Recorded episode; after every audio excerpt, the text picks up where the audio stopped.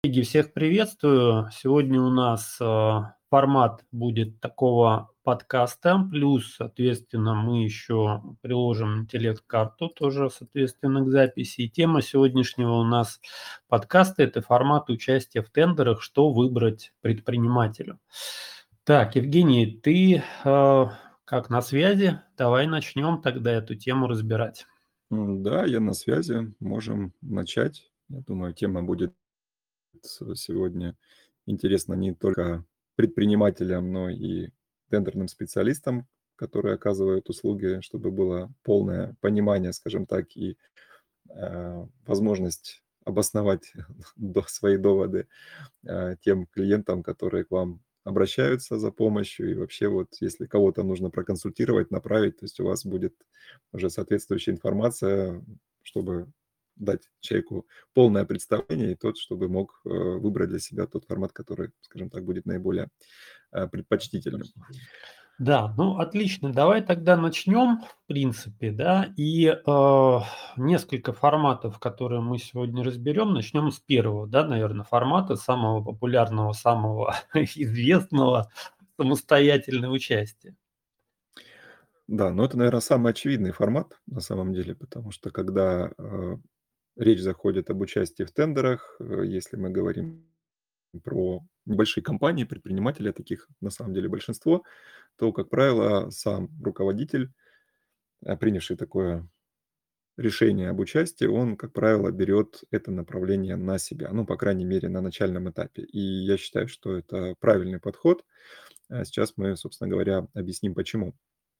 А, во-первых, ну, вообще, вообще, если в целом говорить про построение тендерных продаж, руководитель должен быть в теме. У нас вот буквально недавно был, а, была конференция у наших коллег, и мы выступали с этой темой и говорили о том, почему руководитель должен быть в теме. Вот, а, для того, чтобы иметь возможность эффективно управлять процессом, выстроить систему тендерных продаж и управлять этим процессом. То есть пока руководитель не погрузится в эту тему, пока он не разберется, к сожалению, как бы там кто ни говорил, но выстроить эффективную систему не получится.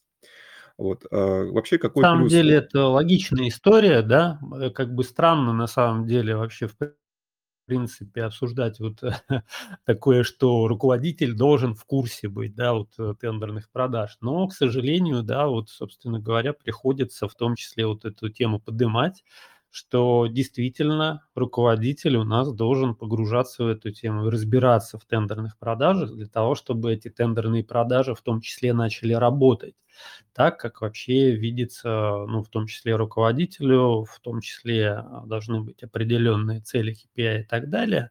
Вот, поэтому э, некую, так скажем, просветительскую деятельность в этом плане мы тоже ведем, да, с предпринимателями, с руководителями. То есть, так скажем, вот э, немножко фокус внимания их, э, так скажем, позиционируем на том, что не нужно надеяться на то, что само как-то заработает. Само никак само не заработает. Вот. Да, ну, на самом деле так и есть, поэтому плюсом вот самостоятельного участия можно отнести то, что э, сам предприниматель, руководитель может самостоятельно разобраться в основных моментах интернет продаж. И это несомненный плюс, потому что в дальнейшем эти знания, эти навыки, они потребуются для того, чтобы организовать и управлять все процессы. Вот. Э, второй плюс – это то, что здесь мы можем в начальном э, этапе сэкономить время и деньги на подбор необходимого нам а, специалиста, потому что подобрать э, действительно хорошего специалиста – это а, задача, скажем так, не из легких потому что для подбора, опять же, нужны соответствующие знания, навыки для того, чтобы оценить уровень профессионализма. Вот это не одно собеседование нужно провести, это все требует определенных а, ресурсов, поэтому здесь как раз-таки руководитель на этом может сэкономить на начальном этапе. Вот. Э, э, плюс еще того, что сам собственник, если он начинает э, самостоятельно разбираться в теме и участвовать в закупках, то он, как никто другой, лучше всех разбирается в своей нише, в специфике своей деятельности. Поэтому а, никакой э, специалист со стороны настолько хорошо не разбирается в нише, а, как сам собственник бизнеса. Поэтому здесь э, будет гораздо проще там работать с теми же самыми техническими заданиями, понимать, что нужно заказчику и подбирать, например, там, нужный товар, либо а, просчитывать стоимость товаров, работ, услуг, которые требуются по контракту. Вот. Но при этом здесь э, также есть, э, наряду с плюсами, есть и свои минусы. Потому что если мы говорим о самостоятельном участии, то как минимум э, нужно определенное время и деньги на то, чтобы получить необходимые теоретические и практические, ну, теоретические знания и практические навыки. Вот. Одно дело, если вы будете этим заниматься самостоятельно и, как говорится, на просторах интернета по крупицам собирать всю информацию, до которой вы сможете дотянуться, то этот э, период может очень сильно затянуться.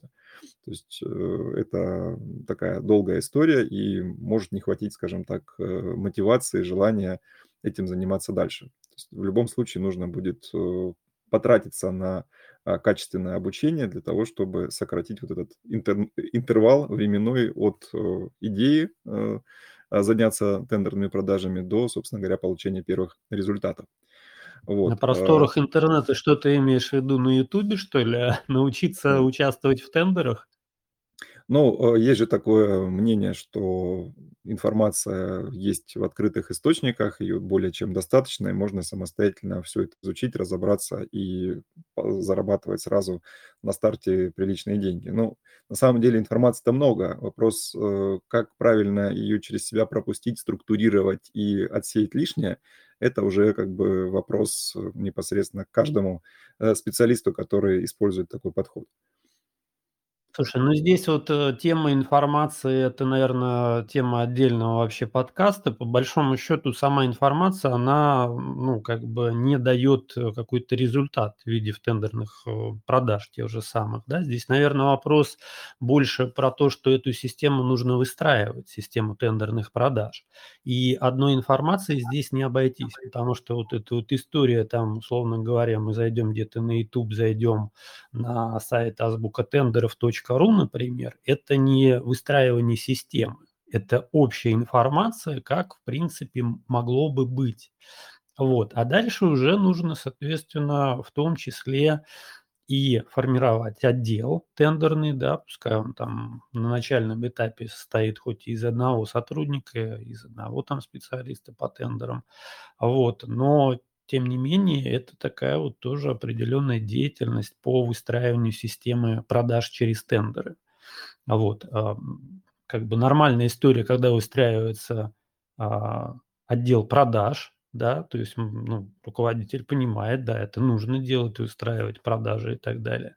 А другое дело, когда, значит, тут с тендерами можно где-то информацию найти там на Ютубе, на сайте. Ну, то есть это, наверное, больше история про какой-то такой несерьезный подход, наверное, не системный. Поэтому раз мы за системный, то вот YouTube мы вообще можем опустить упустить вот эту историю про YouTube и сбор какой-то информации. Давай двигаемся дальше. Что там еще из минусов у нас есть?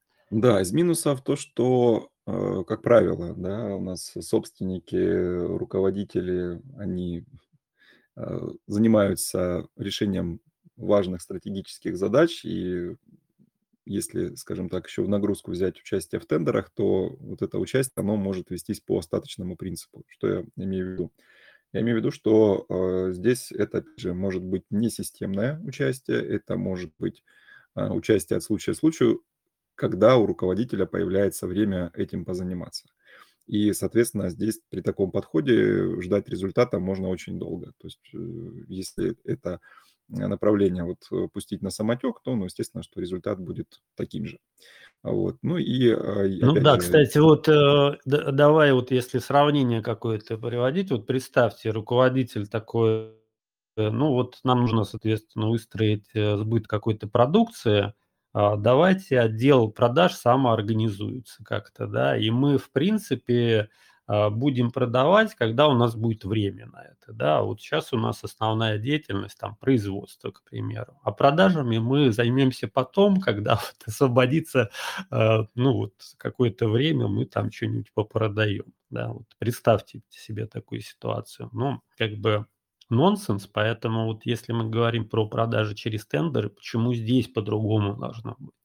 То есть это нормальная история, когда выстраивается именно система продаж через тендеры. Мы уже там 120 или какой раз говорим, что это продажи, это продажи через тендеры. И нужно относиться к этому серьезно, если вы хотите продавать, соответственно.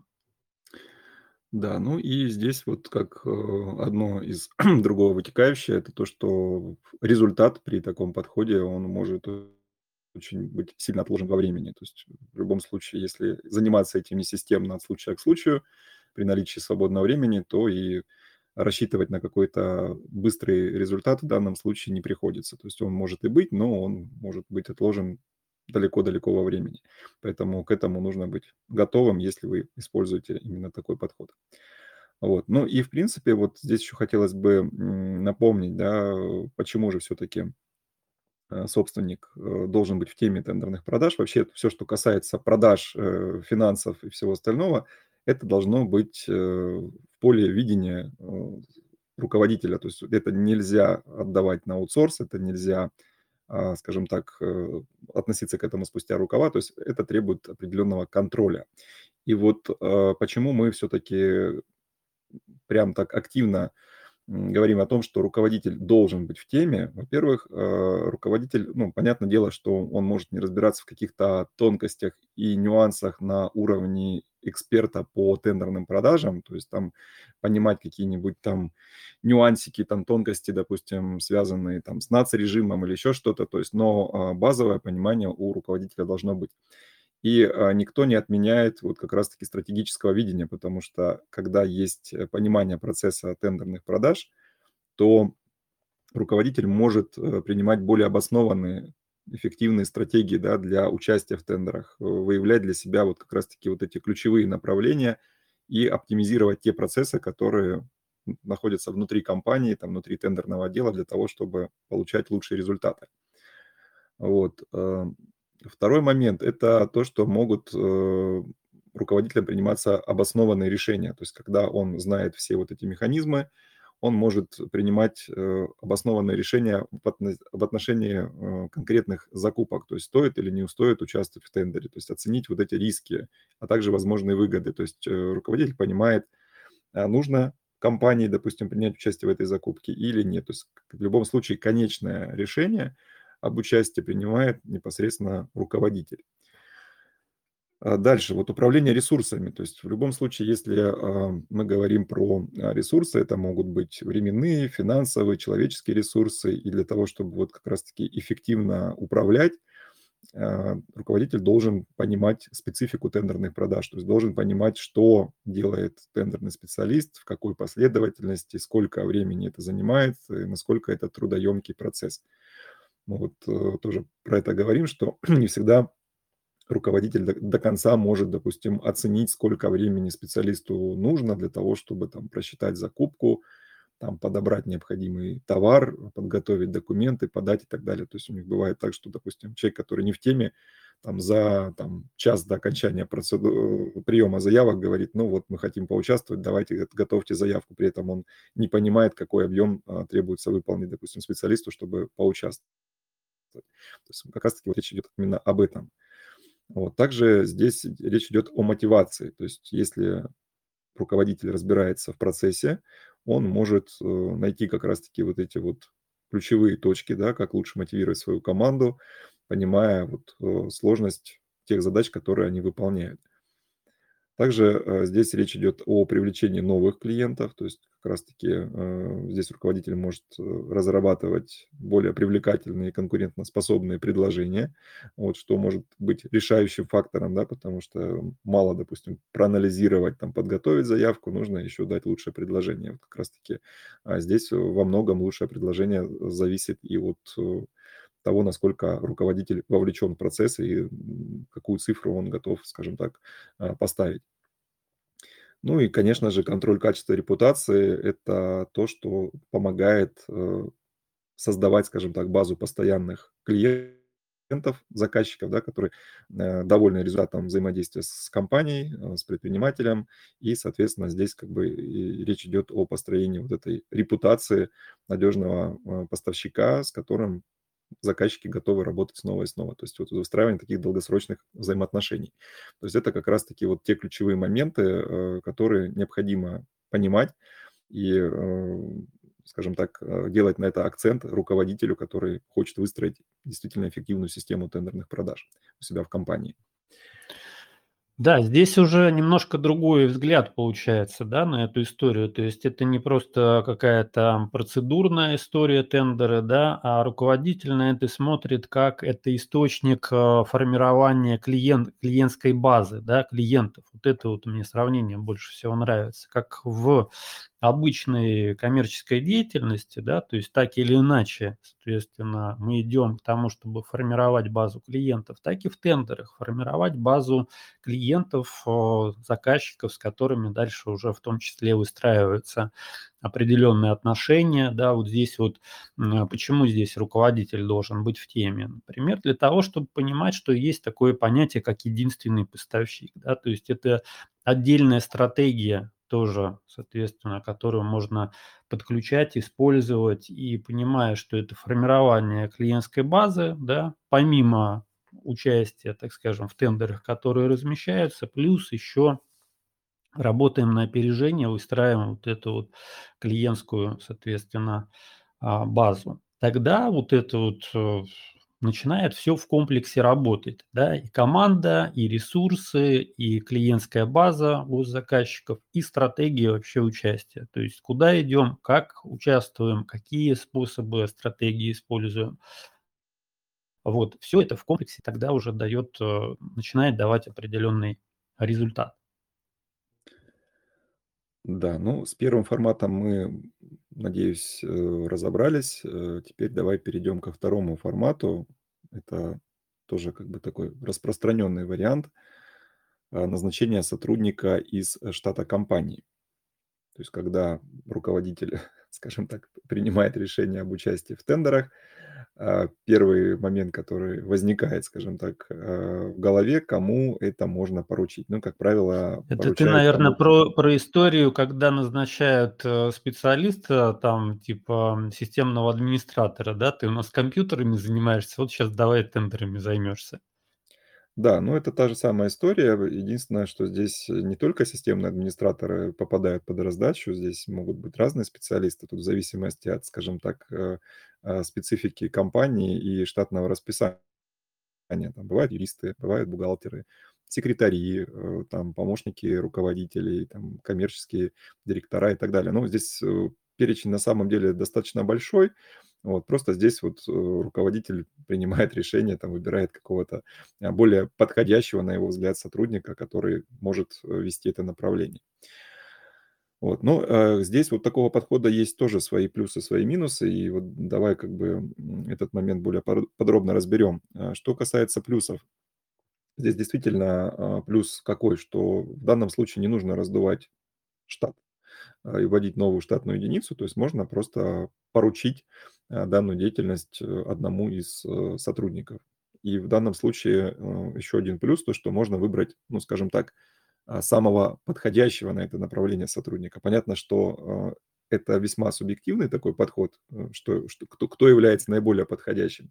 Но здесь руководителю, как говорится, виднее, он сам решает, кто может быть более ответственный, либо кто работает с документами, либо кто, скажем так, может в этом разобраться, или кому это может быть интересно, то здесь, ну, скажем так, критерии могут быть абсолютно разные. Ну, вот. кстати, здесь есть еще и другая крайность, да, вот есть раздувание штата, а есть наоборот сужение штата, да, когда, условно говоря, а, один специалист, и он, соответственно, и одним, и вторым, и третьим, и плюс еще, соответственно, в нагрузку что-то ему начинают прихлобучивать. Это вот другая крайность, да, соответственно, тоже не совсем а, адекватная, я бы сказал. Ну, само собой, да, это тоже как один из минусов. Мы сейчас про это тоже поговорим.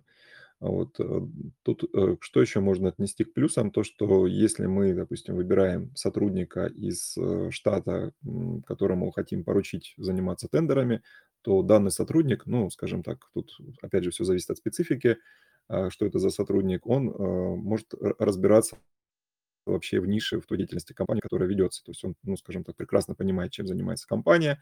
У него, может быть, есть э, доступ там к профильным специалистам, с которыми можно там посоветоваться, там проконсультироваться, там, ну и прочее, прочее, прочее. То есть вот вопрос в том, что это все в рамках компании, и, в принципе, а, человек, который будет заниматься, он как бы э, понимает возможности компании, возможности, скажем так, э, по участию, ну, то есть там подойдет, подойдет та или э, иная закупка вот для данной конкретной компании, сможет она справиться с этим объемом или нет. Вот. Ну и еще из плюсов то, что если вдруг, опять же, скажем, это была какая-то э, эмоциональная да, история, когда вот руководитель так вот, э, не взвесив все за и против, решил позаниматься тендерами, поучаствовать, потом у него перегорело, то, в принципе, все можно быстренько откатить назад и вернуть сотрудника на старое место, то есть снять с него вот эти дополнительные полномочия, дополнительные нагрузку. То есть здесь, в принципе, как бы все это э, достаточно безболезненно происходит. Вот это то, что касается плюсов. А что касается... Ну, я бы не сказал, что это прямо безболезненно все, конечно, так происходит, потому что здесь как бы история, во-первых, наверное, что здесь надо аккуратно к этому подходить вопросу.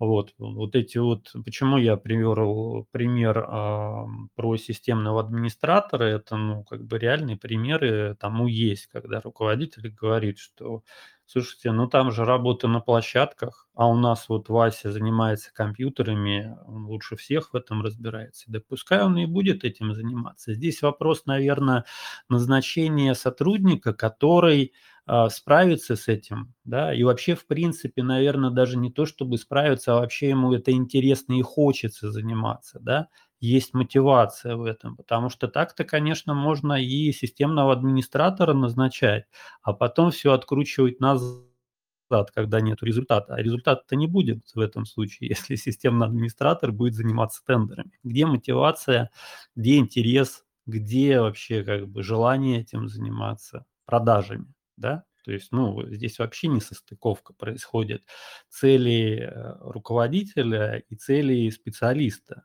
он рассматривает эту деятельность как нагрузку, не основную. У него еще при этом осталась основная какая-то деятельность. То есть это вот такая вот история про, наверное, уже про минусы, да? Ну, здесь да, ты уже как бы пошел в сторону минуса, потому что действительно у сотрудника может и не быть вот этого желания, вообще интереса заниматься дополнительным этим направлением, там, вникать в тендерные продажи, там что-то читать, смотреть, готовить и так далее. То есть и здесь можно столкнуться с чем? То, что сотрудник реально может э, саботировать данную деятельность. То есть он может создавать, скажем так, какую-то определенную видимость, что он там что-то делает, что-то изучает, готовит, но по факту это будет делаться для галочки, чтобы просто от него отстали. Ну, то есть он без какого-либо там желания, мотивации и так далее. Поэтому здесь очень важно, если идет вот как раз-таки данный формат, когда назначается сотрудник, по крайней мере, с сотрудником переговорить, поинтересоваться, а было бы ему интересно вот еще дополнительно э, этим Слушай, ну вот ты, ты, ты рассказал, неплохо бы с сотрудником пере, переговорить. Я просто представил себе ситуацию, сидит такой сотрудник, Вася, там, системный администратор, и ему приходит разнарядка, да, завтрашнего дня вы занимаетесь тендерами, вот.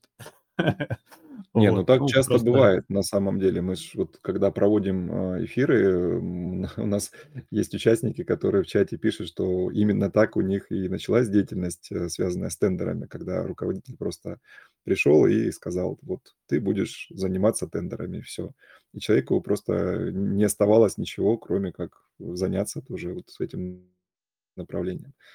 Но я еще раз подчеркну, что здесь должно быть именно желание, потому что если мы видим, что сотрудник саботирует и вообще как бы делает это просто ради галочки, то результата не будет. И здесь нам важно как бы вот подобрать и найти того сотрудника, если мы действуем именно как, как руководитель, да, у которого есть желание, у которого есть интересы, которые, в принципе... Вот, правильно, готов... здесь ключ, ключевая история, да, когда мы хотим получить результат, нам нужно, соответственно, найти э, того сотрудника, который потянет, потому что назначить-то можно любого, можно хоть, я не знаю, там, э, системного администратора, там, уборщика назначить, ну, если в крайности подать, да, то есть если у руководителя есть понимание, что это продажа, и нам нужно продавать, тогда, ну, наверное, мы не будем назначать на эту деятельность там системного администратора, который не умеет продавать. через тендеры. То есть вот здесь вот, наверное, на этапе первого как бы вот пункта, который мы а, с тобой разбирали, у руководителя должно быть четкое понимание, что такое тендеры, что тендеры – это продажа, это не перекладывание бумажек, это не работа просто с площадками. Да, то есть вот когда есть такое, что вот у нас системный администратор, он хорошо работает там с компьютером, условно говоря. И пускай он будет заниматься тендерами. То есть это уже не как бы у руководителя неправильное понимание восприятия тендеров. Тогда возникают вот такие вот, э, ну, вот истории, что там кто-то а, назначается без желания, да, то есть этим заниматься и без возможности, да, давать какой-то результат. Да, ну здесь еще нужно правильно замотивировать. То есть мы понимаем, что если мы даем нагрузку еще одно направление, то это направление должно оплачиваться. То есть здесь можно там, обещать, не знаю, все, все, все что угодно, но если человек, э, скажем так... Подожди, Евгений, в смысле, в смысле оплачиваться? Это еще оплачиваться должна? Деятельность по участию, по подготовке в тендерах должна оплачиваться? Ты серьезно, что ли? Ну, тут, э, опять же, да, ситуации могут быть разные. Я не знаю, как э, у кого как выстроена система взаимодействия с сотрудниками и их мотивации, но, как правило, здесь речь идет о там, дополнительном а, окладе, либо там, премии, либо проценте. То есть здесь в любом случае, если мы даем нагрузку в это направление сотруднику, то он должен понимать, в чем его конкретный интерес. Ну вот, почему он должен этим заниматься дополнительно, не в ущерб своему основному направлению. То есть если речь идет о совмещении, да, скажем так. И вот здесь как раз-таки может быть и второй минус, потому что если человек занимается сразу двумя направлениями, то а, могут как раз-таки страдать и основное направление, которым он занимался, может быть, даже очень хорошо до того, как ему дополнительную нагрузку как бы вменили, вот, и дополнительное направление, которое вот он а, на себя взял. Поэтому здесь вот, э, опять же, нужно а, не переборщить, потому что ну, и, и там будет не очень хорошо, и там. Так что лучше, если мы видим, что сотрудник не вывозит, не справляется, от этого страдает его основной функционал, тогда уже надо думать, э, как э, эту нагрузку либо снять, либо там что-то еще придумать для того, чтобы, собственно говоря, а, человек был максимально эффективным. Вот.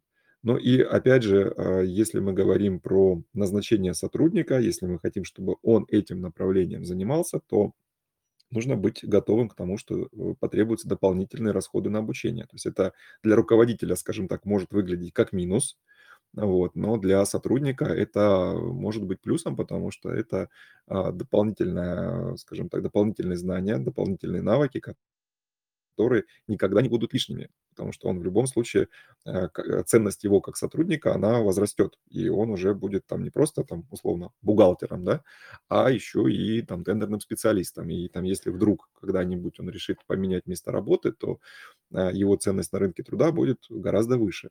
Вот. Единственный момент, что не все руководители готовы вкладываться в обучение, либо они выбирают для сотрудника... Ну вот ты правильно говоришь про то, что не готовы вкладываться многие, да, это понятно, почему так. Но вот э, на самом деле это прямо какой-то бич в последнее время, в том числе, да, когда ну, вот истории, да, рассказывают, в том числе на консультациях и так далее, специалисты, которые, а, ну, вот в компании стали заниматься этим направлением, да, то есть э, у руководства установка, что ж, все, соответственно, идем в тендеры, участвуем, выигрываем, вот, и, соответственно, а как это делать, понимания нету ни у руководителя, ни у специалистов. Вот, ну и, естественно, как бы никаких-то там обучений не планируется. И здесь возникает вопрос, а вообще как вы, в принципе, планируете выходить на рынок тендеров госзаказа, не разбираясь вот в специфике продаж через тендер? То есть каким образом это будет работать? То есть назначаем специалиста, да, то есть, ну или, собственно говоря, выбираем специалистов, да, это вот э, лучший вариант, когда есть ну, из кого выбрать, и есть желающие, да, собственно говоря, этим направлением а, заняться серьезно. Но а, обучать как-то вот э, сделать из э, специалиста, который занимался каким-то другим направлением, да, делать эксперты по тендерам, как-то руководство особо не торопится. Но здесь возникает э, как бы вопрос, а каким образом специалист будет давать результат в тендерных продажах? Как это произойдет? Ну, то есть вот это вопрос. Ну, здесь я согласен, да. Здесь, если мы говорим про э, непосредственное участие, ну, вот когда руководитель этим занимается направлением, либо он кому-то назначает из сотрудников, то должно быть понимание, что а если мы хотим результат, то нужно пройти соответствующее обучение, потому что вот эта история, когда мы сами там набиваем а, шишки и учимся на своем, а, скажем так, личном опыте, эта история, во-первых, долгая, во-вторых, она очень рискованная, потому что здесь вот последствия могут быть очень неприятные, и это нужно понимать. Так что если мы говорим про первые два формата, то в любом случае нужно пройти как минимум нормальное, адекватное обучение. Вот. И э, вопрос как бы ко времени. Если мы идем на нормальное, адекватное обучение, то естественно, что результат может быть э, гораздо быстрее произойти.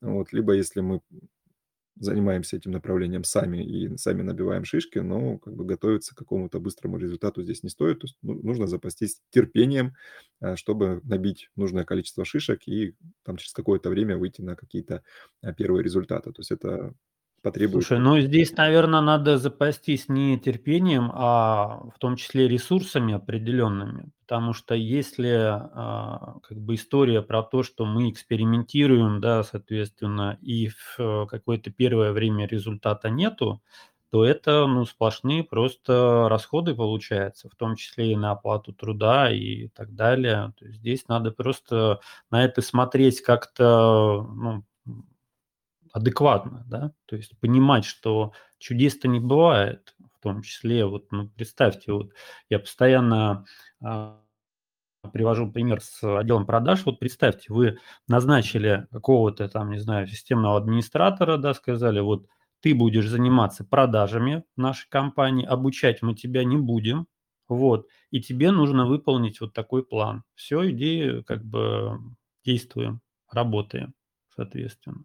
То есть какой результат? Ну, никакого результата, просто э, платим зарплату, и, все как бы, и продаж нету. Ну, то же самое и в тендерах. Почему здесь по-другому должно быть? И, кстати, вот ты стал говорить про адекватное обучение, да, по адекватным обучением а, мы, естественно, понимаем не просто обучение законодательству, а обучение, которое дает результат для предпринимателя в виде выигранных контрактов. И эта история не про то, что мы с вами а, расчехлим 44-й, изучим его вдоль и поперек, и такие, все, нас осенило. Все, теперь мы знаем, как выигрывать тендеры. Ну вот как выигрывать тендеры, кто-нибудь знает, напишите там в комментариях подкаста, написано ли это в 44-м. Вот. Да, ну еще тот э, момент, когда мы проговорили про ресурсы, вот ты сказал, да, что для этого нужны как бы хорошие, серьезные ресурсы. Я вспомнил, э, сколько ресурсов ушло в свое время на мое обучение. Вот я рассказывал, наверное, эту историю. Сейчас вот просто пару моментов, да, хотел вот э, рассказать. Когда я в 2007 году пришел вот в эту сферу, тоже вот так же, наверное, как мы рассказывали сегодня, да, назначение сотрудника и штата. То есть я был помощником руководителя, и мне просто в дополнительную нагрузку вот э, отдали это направление тендерные продажи. Вот. Но благо у нас была достаточно крупная компания вот, э, с, с приличным доходом. Это был такой вот промышленный альянс, там строительство, инженерные изыскания, проектирование. То есть деньги у компании были. Вот, и мое обучение ушло реально много денег, потому что в тот момент э, адекватного обучения, вот как мы сказали, не было. То есть обучиться, вот э, куда-то пойти на курсы, там, на какие-то семинары и так далее, ну, просто не было э, таких курсов, которые могли бы обучить. Вот, обучали в основном-то заказчиков. И мы вот, обучались на собственных ошибках, на своем опыте. То есть вот даже если просто посчитать те затраты, которые были а, только на командировке, когда все, все эти закупки, они проходили в бумажном виде, нужно было поехать, подать а, заявку, поу- поучаствовать, там, а, поднимать карточки на электронных аукционах. Только на командировке там ушло несколько миллионов. вот, на, на мои командировки, то есть меня отправить, там иногда с водителем на машине мы ездили, иногда там на поезде, иногда на самолете, и, там э, командировочные, там проживание, гостиницы и так далее. То есть вот э, здесь у компании были ресурсы, и, в принципе, мы понимали, для чего мы это делаем. Вот, и в итоге научились. Но вопрос в том, если у вас такие ресурсы для того, чтобы учиться, да, и учить своего сотрудника. Поэтому здесь уже смотрите сами. Так, ну, э, со вторым форматом мы разобрались. Это формат назначения сотрудника из штата компании. Вот, третий формат э, – это найм готового тендерного специалиста в штат. А, тоже интересный формат, э, тоже есть свои плюсы, свои минусы. Давайте более подробно их рассмотрим. А первому плюсу, к самому такому, наверное, большому плюсу можно отнести то, что если мы берем в штат классного спеца, то мы можем рассчитывать на достаточно быстрый результат от участия. То есть э, он может, э, по сути, сразу привести компанию к результату, выигрывать тендеры и обеспечивать компанию контрактами. То есть это, это здорово. То есть здесь мы как бы понимаем, за что платим. Заплатили, наняли специалиста, получили результат. Все отлично. Вот. При этом а, специалист, если мы говорим ну, вот про офлайн, да, скажем так, работу, будет находиться в офисе, можно с ним контактировать, э, смотреть, что он там делает, проводить планерки, ставить цели, задачи. Но опять же, ставить цели, задачи только в том случае, если вы в целом имеете представление о том, как работают тендерные продажи. Потому что если этого представления нет, то поставить адекватные, скажем так, выполнимые цели, задачи э, сотруднику, а также и проконтролировать их исполнение будет крайне проблематично. Вот. И еще один плюс то, что если э, эта история вся, она будет работать, э, и вы, скажем так, будете набирать обороты, то на базе вот э, данного сотрудника можно создать небольшой тендерный отдел, например, уже потом дать там в помощь специалисту кого-нибудь из э, сотрудников, либо нанять, допустим, ему помощника, и э, этот человек будет перенимать непосредственно опыт у этого квалифицированного специалиста, тоже он его будет поднатаскивать потихоньку до своего уровня, да, и у вас уже будет такой вот э, небольшой свой собственный тендерный отдел. То есть это вот история как раз-таки а, про а, создание крупных отделов, да, когда мы видим такие вот стратегические ошибки руководителей, когда сразу там я создам огромный тендерный отдел и пускай он работает. Вот здесь лучше как раз-таки типа в этой э, системе, когда вы берете специалиста и потом постепенно вот э, а, там, смотря на нагрузку, можете доп- дополнительно еще добавлять сотрудников и создавать как раз-таки вот этот тендерный отдел, но постепенно Слушай, понимать, я что... представил, представил ситуацию, когда руководитель создает, создает огромный тендерный отдел из системных администраторов, бухгалтеров, уборщиков, огромный тендерный отдел. Слушай, ну, а, я, вот у меня было несколько примеров таких вот прям ярких примеров. Э, опять же, вот э, так получилось, что в силу как бы специфики своей работы, когда большую часть времени приходилось общаться с собственниками, руководителями различных строительных проектных компаний, вот э, у которых там было достаточно ресурсов, и вот были такие прям примеры яркие, когда у руководителя полно денег, там есть шикарный какой-то офис, он говорит, все, я, говорит, создаю тендерный отдел он закупает там столы, компьютеры, там нанимает э, там 3-5 человек, сажает и говорит, ну все, у меня теперь тендерный отдел, теперь вот рынок мой, вот, и там специалисты начинают что-то делать, а по факту оказывается, что они вплюют в потолок, и там вместе там пятером там делают полторы заявки в месяц, то есть они получают зарплату, там отчисляются налоги, там оплачивается там программное обеспечение, там и так далее, и так далее, по сути уходит куча ресурсов на их содержание – а отдачи нет никакой. И потом этот руководитель говорит, слушай, ну у меня, блин, тендерный отдел, а он нифига не, не работает, что мне делать? И начинаешь разбираться, понимаешь, что там он, тендерный отдел ему такой не нужен. То есть там, по сути, одного человека было бы достаточно, чтобы э, он справлялся со всем. Вот. Но при этом как бы здесь вот этот пафос, эти вот понты, как я это называю, да, там создать там отдел и сразу тут куча сотрудников. Ну, на самом деле сейчас уже как бы эти времена прошли, я э, практически такой сейчас не встречаю, но вот в свое время такие, такие вот истории были. Вот. Так, ну и э, что теперь вот по минусам-то, если мы все-таки берем э, готового специалиста в штат, минусы-то тоже есть. Во-первых, минус то, что хороший спец по тендерам стоит дорого. Ну вот, в принципе, вы можете Слушай, зайти ну, на... мне кажется, это наоборот плюс. Это же так и должно быть, что хороший специалист должен стоить дорого. Минус было бы, если бы хороший специалист стоил дешево.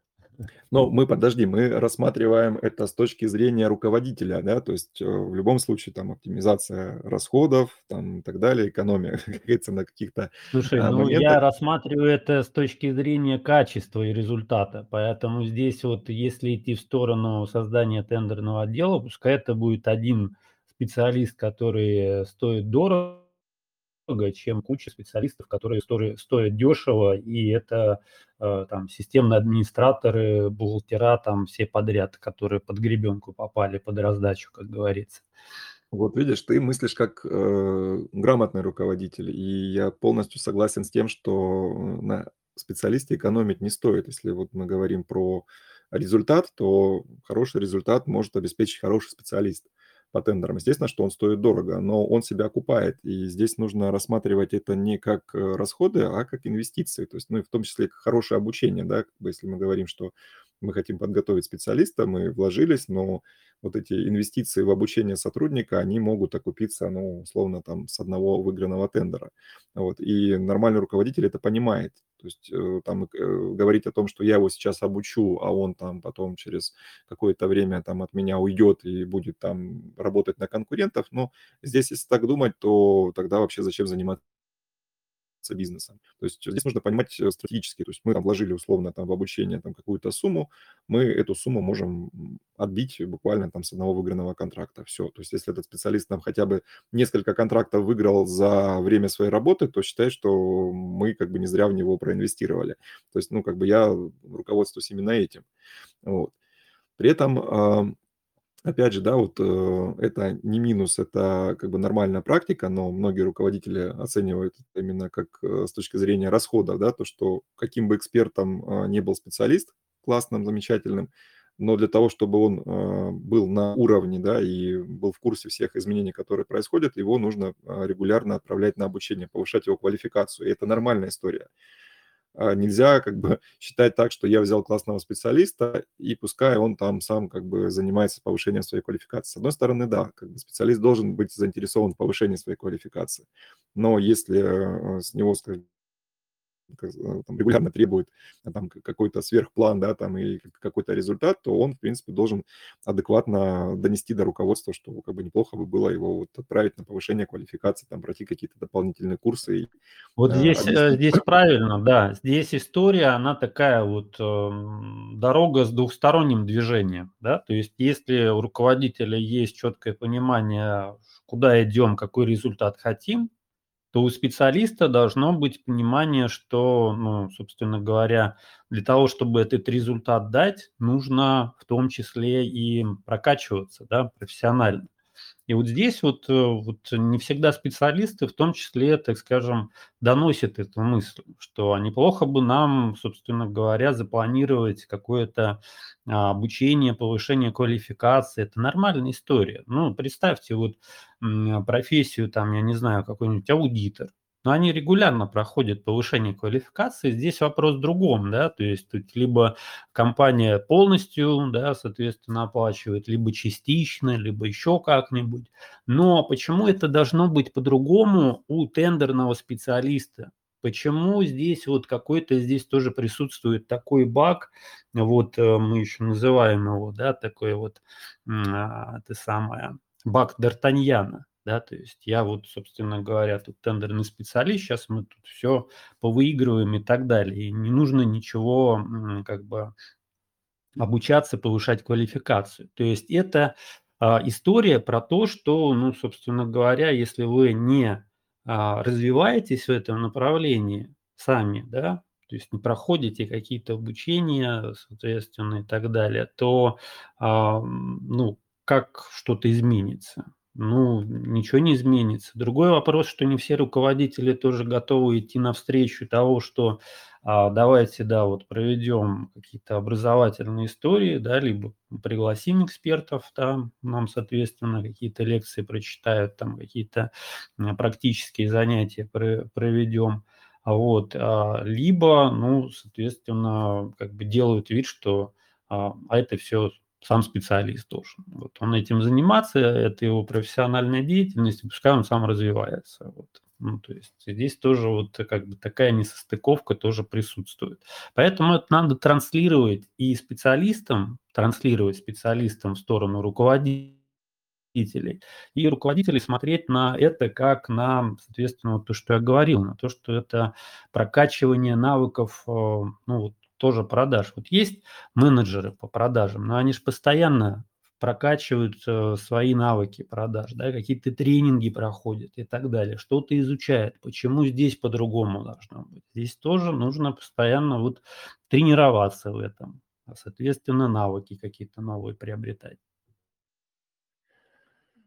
Да, и э, что еще здесь можно отнести к минусам? А, то, что если у, скажем так, руководителя нет опыта работы с тендерами, то а, подобрать именно квалифицированного специалиста, оценить его уровень профессионализма очень сложно. Вот, э, здесь либо прибегать к помощи, ну, скажем так, профессионалов, э, там, HR там, и так далее, которые, скажем так, понимают и разбираются и могут это все оценить. Но, опять же, не, не каждый HR может оценить уровень квалификации тендерного специалиста. А то, что касается там каких-то тестов, тестовых заданий, ну, здесь тоже все достаточно условно. Вот, поэтому если руководитель не сталкивался, не, не разбирался в этом вопросе, то есть, э, скажем так, риск того, что а, возьмет в штат неквалифицированного специалиста, и, соответственно, результат будет а, не тот, на который... Ну, кстати, да, здесь вот если говорить про HR, то они не всегда в контексте именно вот э, тендеров и так далее. Здесь вот что можно посоветовать руководителям, которые ищут сотрудники? Ну, вот есть у нас тендерный клуб, наше сообщество, поэтому кто слушает, будет э, слушать вот этот вот а, наш подкаст и так далее, пожалуйста, обращайтесь. Есть азбука тендеров, есть у нас классные эксперты, которые в нашем сообществе, поэтому проблем здесь не вижу. Да? То есть здесь главное а, обратиться ну, к нужным людям, как говорится. Вот. А HR здесь не всегда может помочь. Да, ну и опять же, если мы берем дополнительную штатную единицу в компанию, то наемному сотруднику нужно платить ежемесячную заработную плату, платить за него налоги, вне зависимости от того, там, принес он результаты компании или нет. Вот, то есть это тоже как бы расходная часть. А вот. Плюс, если там нету э, организованного рабочего места, то его нужно организовать там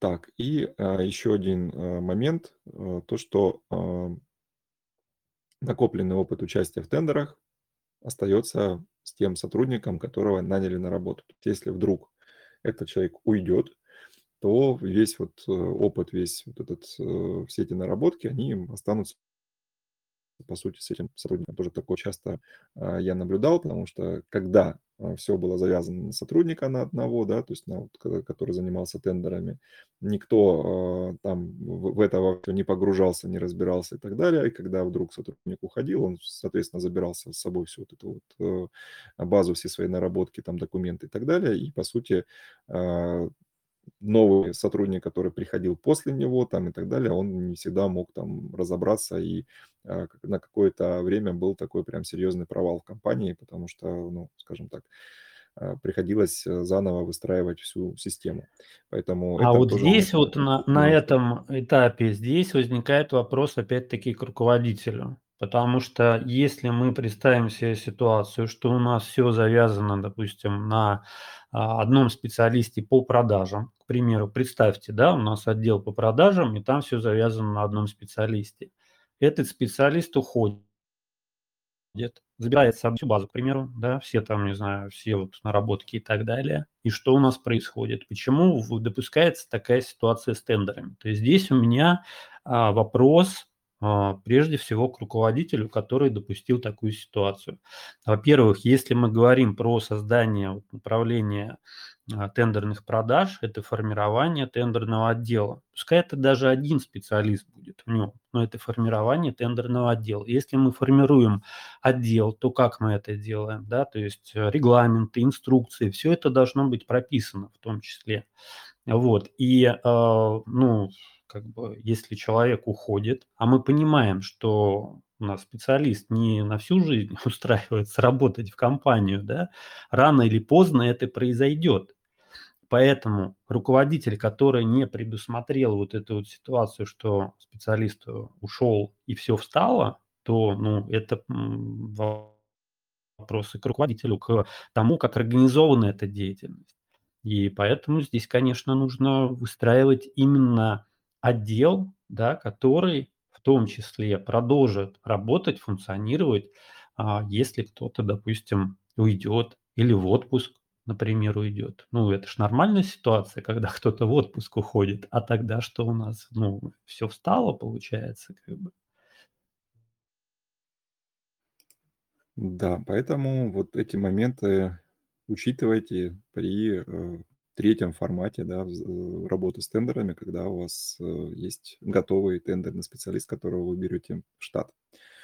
Так, двигаемся дальше. У нас еще несколько форматов. И следующий формат– это аутсорсинг, да, передача тендерного направления на аутсорс. Это может быть консалтинговая компания, либо это может быть отдельно взятый тендерный специалист. Не важно. То есть мы просто передаем это стороннему э, специалисту компании, который вот э, оказывает нам а, спектр необходимых услуг. Это могут быть какие-то разовые услуги, но если мы говорим про такое полноценное участие, то, как правило, это а, комплексное тендерное сопровождение. И здесь также, как и а, в случае с наемным сотрудником, если мы передали это направление квалифицированной команде, либо сотруднику на удаленке, то, как правило, мы можем рассчитывать ну, на быстрый результат от участия в тендерах, потому что здесь как бы специалист, эксперт, он может э, достаточно быстро ну, законтрактировать компанию. Ну, опять же, тут есть много факторов, но в целом, да, это можно отнести плюсом, то есть потому что здесь э, этим направлением будет заниматься профессионал, либо профессиональная ком- команда, да, которая имеет э, штат специалистов в разных областях. То есть это там... Слушай, ну здесь, наверное, с оговоркой, здесь нужно добавить такой момент, что в случае, э, во-первых, э, понимания специфики деятельности клиента – это первое и обязательное условие, потому что одно дело э, обеспечивать участие компании там, на услуги, другое дело на товары, там еще что-то. Ну, то есть разные ниши, разные направления. Вот, это как бы первый момент. И второй важный да, момент во всей этой истории – это то, что руководитель, опять-таки, должен разбираться в тендерах. Вот, э, а так, что вот э, пришла аутсорсинговая компания, все, вот они там эксперты, и давайте мне там выигрывать. То есть разбираться в специфике тендерных продаж, ну и вообще, в принципе, обеспечивать а, лучшие условия участия компании, да, потому что аутсорсинговая компания, она не будет, а, ну, вот как-то здесь э, на этом этапе что-то там, соответственно, прорабатывать какую-то ценовую стратегию, там еще какие-то моменты, да, то есть это как бы, наверное, вот тоже такое восприятие у многих руководителей, что сейчас мы аутсорсинговую компанию привлечем и будет все хорошо, вот все у нас тут сразу же заработает. Да, ты правильно сказал про вот эти вот а, дополнительные оговорки, но а, мы сейчас до, до- до этого тоже дойдем, более подробно поговорим о минусах. Давай сначала все-таки а, про, про плюс это. А, ну вот э, быстрый результат, занимаются профессионалы этим направлением. Здесь э, руководитель экономит время на поиск и подбор нового сотрудника. То есть здесь, в принципе, как бы не надо этим заниматься. Нет необходимости в расширении не штата компании, как правило, это все по договору, все, вся эта деятельность ведется. Если там отдельный сотрудник, то договор ГПХ, поэтому здесь, в принципе, а, никаких проблем в этом нет. И здесь э, за счет того, что здесь у нас сотрудник-то не в штате, то мы сокращаем накладные расходы на содержание, там стоимость рабочих мест, э, там обучение, повышение квалификации, там больничные и так далее, и так далее, и так далее. То есть во все это нам вкладываться не нужно. Вот. И здесь что еще? То есть э, фиксированные ежемесячные расходы на оплату консалтинговых услуг. То есть мы прекрасно понимаем, сколько, допустим, мы должны по договору фиксированную оплату, там сколько у нас там а, в случае необходимости там процентная составляющая там за победу и так далее. То здесь мы четко там оплачиваем помесячно ту сумму, которую а, прописали в договоре. Вот. И здесь еще, если брать, допустим, хорошую да, консалтинговую компанию или хорошего спеца, то здесь риски, э, компании вот по участию снижаются за счет того, что у специалиста либо у компании есть достаточно большой, а, опыт, практический опыт, э, работы в разных направлениях, и, соответственно, здесь снижаются риски, допустим, там допустить какую-то ошибку и там, как говорится, либо попасть, э, в ре в реестр, либо потерять деньги и так далее. То есть как бы здесь мы рассчитываем на то, что квалификация специалистов, она достаточно высокая, и мы, а, тем самым, а, снижаем свои вот эти вот, э, а, ри риски что-то где-то не доглядеть и на какие-то непонятные моменты попасть. И, э, здесь еще такой вот плюс, то что здесь в любой момент можно поставить на паузу, либо полностью прекратить это направление. То есть, э, там решили на какое-то время. Ну вот, кстати, а, есть компании, которые участвуют, э, в тендерах сезонно, то есть есть, допустим, а, се сезонные там тендеры там на там кровлю, не знаю, там покос травы, уборку снега. А, компания заключает договор там с специалистом либо аутсорсинговой компанией, э, контракт законтрактируются, да, вот получат новые контракты, уходят в работу, потом, когда э, закупок нет, они ставят на паузу это направление, то есть, э, никому ничего не платят. Как только понимают, что снова наступил сезон, они снова заключают договор и снова работают.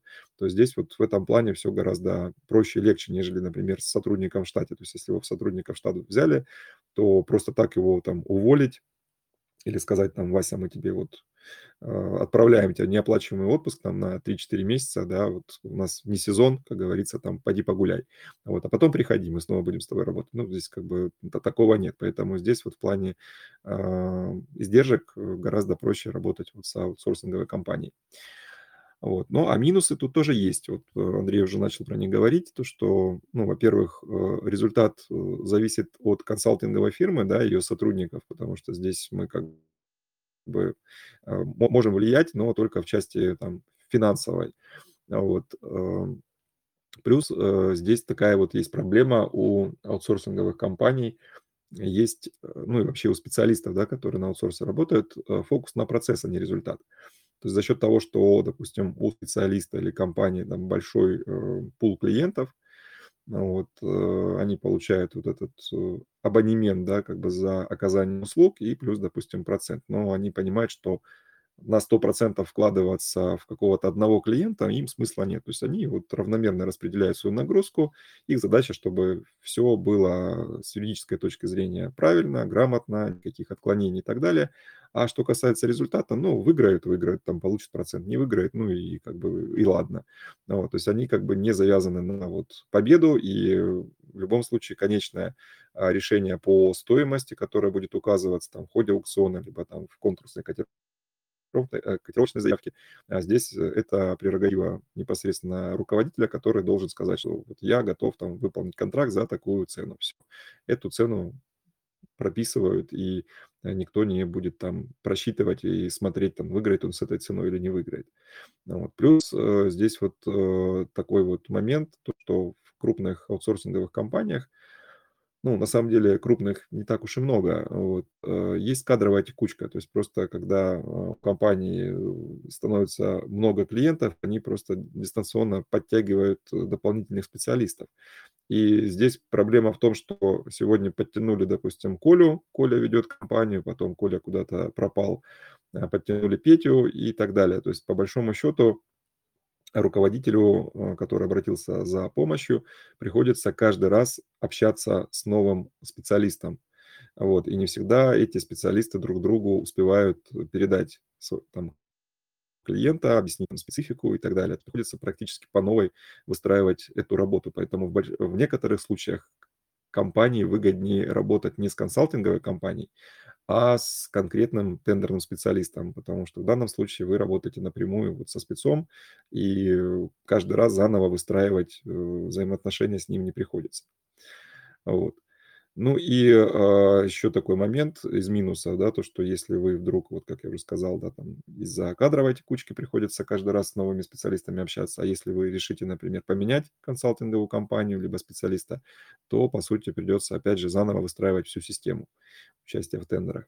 И полностью выключиться из процесса не получится. Вот как Андрей тоже сказал, что проблема, да, вот этот баг, э, который сидит в головах руководителя, что я сейчас найму э, классного спеца, либо отдам на аутсорс вот в компанию и забуду вообще вот про это направление, пускай они там сами участвуют, выигрывают, приносят мне деньги.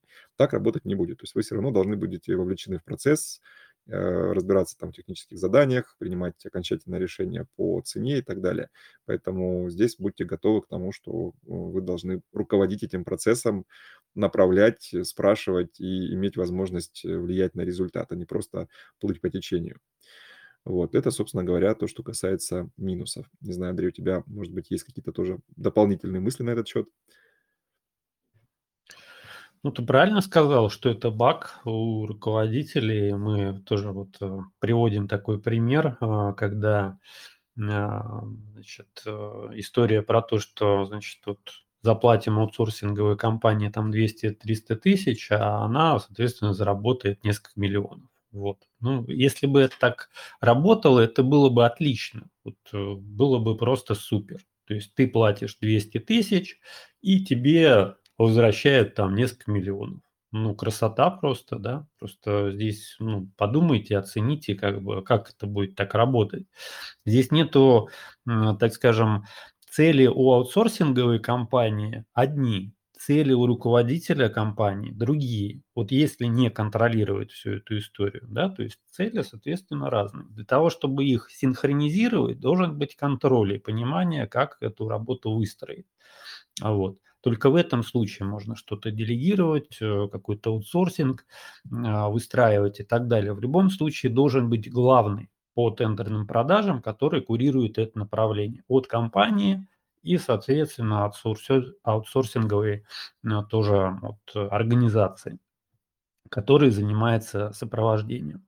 Вот. И без связки, а, ну, соответственно, аутсорсинг – это подготовка документов, подача участия, да, а вопрос лучшей цены, технических вот этих вот моментов, кто этим будет заниматься. Вот если у руководителя понимание, что мы сейчас все это на аутсорсинг отдадим, и они сами там что-то сделают, они сами и сделают, чтобы это формально все как-то прошло.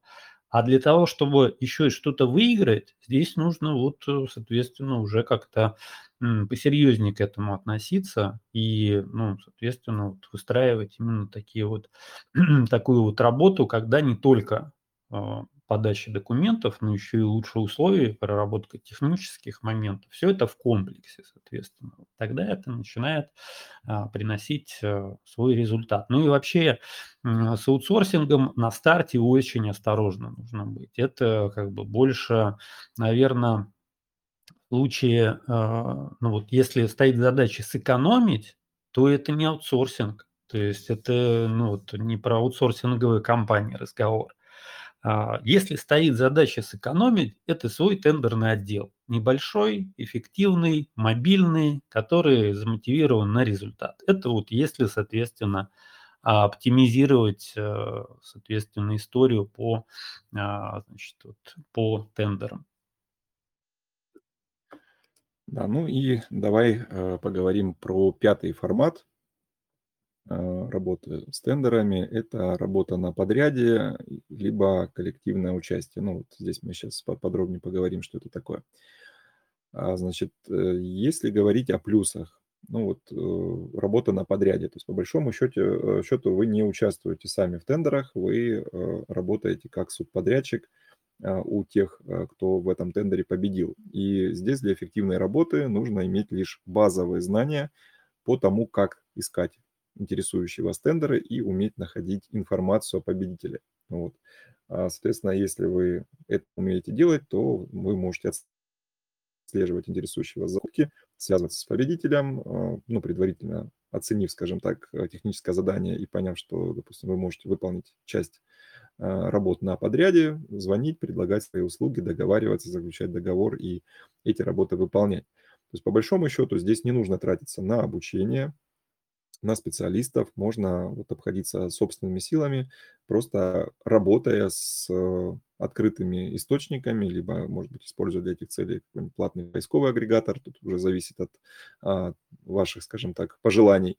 Вот. При этом не нужны оборотные средства на участие в тендерах, потому что вы в них не участвуете, вы просто идете на подряд к тем, кто победил. Вот. И еще как бы такой вот э, серьезный плюс во всей этой истории, то что здесь вы как субподрядчик можете получить оплату от э, своего э, головного исполнителя э, раньше, чем он получит деньги от заказчика, поскольку вы на подряде, у вас свой договор. А в некоторых случаях, конечно, могут прописывать условия, что, допустим, оплата будет производиться после того, как заказчик оплатит, да, как бы полностью по контракту, и вы тогда получите свои деньги.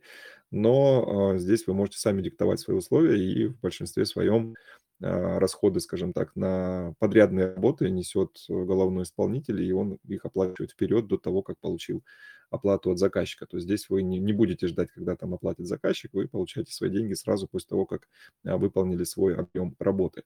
Вот это несомненные плюсы, то есть здесь вы, по сути, ну, скажем так, а, участие, работа с тендерами без непосредственного участия в них. То есть вы вот э, здесь как такой вот э, как карманная организация, которая может выполнять определенные объемы. Ну и опять же, эта история подойдет, например, в тех случаях, когда какой-то крупный тендер, и вы не в силах э, исполнить его в полном объеме. То есть у вас недостаточно ресурсов, недостаточно средств, но вы понимаете, что какой-то кусочек от этого вы могли бы, допустим, через себя пропустить. Поэтому это вот тот формат, который можно использовать. А к минусам, ну, естественно, что здесь э, субподрядчики, они зарабатывают, как правило, меньше, чем если бы они сами участвовали в тендерах. То есть это вот такая распространенная история. К нам часто вот а, приходят э, на обучение компании, которые говорят, вы знаете, мы долгое время а, были карманной фирмой там у победителей тендера, которая нас вот регулярно приглашала на такой-то объем работ, но мы понимали, что они нам скажем так, зажимают там по оплате, мы могли бы зарабатывать больше, если бы мы сами участвовали в тендерах. Нам это все надоело быть вот, как говорится, в, в таком а, положении. Мы хотим сами научиться, сами разобраться, сами забирать эти контракты и, соответственно, зарабатывать больше. То есть как бы это, это минус, да, то, что подрядчики зарабатывают меньше. Но это э, либо вы с этим соглашаетесь, либо вы э, в дальнейшем понимаете, что после вот такого формата работы вы будете какой-то иной формат. А еще один минус то, что финансовый результат, он будет зависеть от других участников. То есть если там ваш ваша основная как бы, организация, у которой вы постоянно работаете на подряде, не сможет выиграть тендер, то, соответственно, вы не получите работу. Вот, то есть э, ваш результат, он зависит от э, результата тех компаний, с которыми вы взаимодействуете на таких вот договорных началах.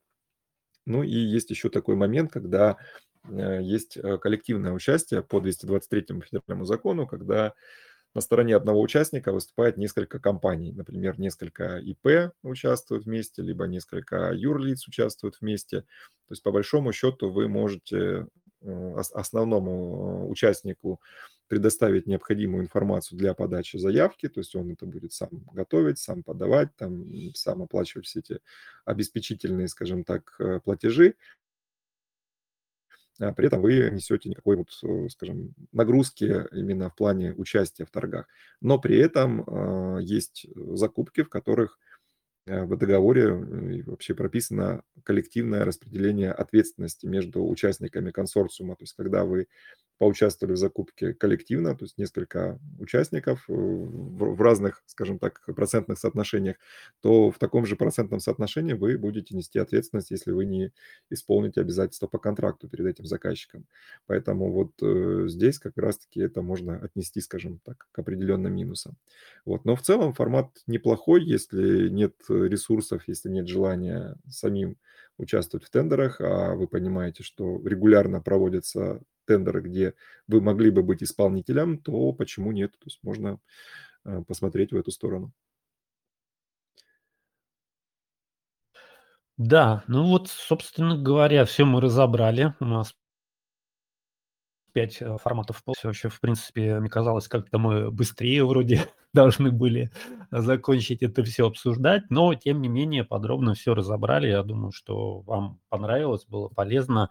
Вот. А то, что касается каких-то дополнительных э, ссылок мы добавим к записи ссылку на дополнительные материалы. Ну, вообще, в принципе, я думаю, что нам удалось донести от основную мысль, что работа с тендерами – это все-таки история про а, системный подход, да, про выстраивание вот этой вот системы в том числе.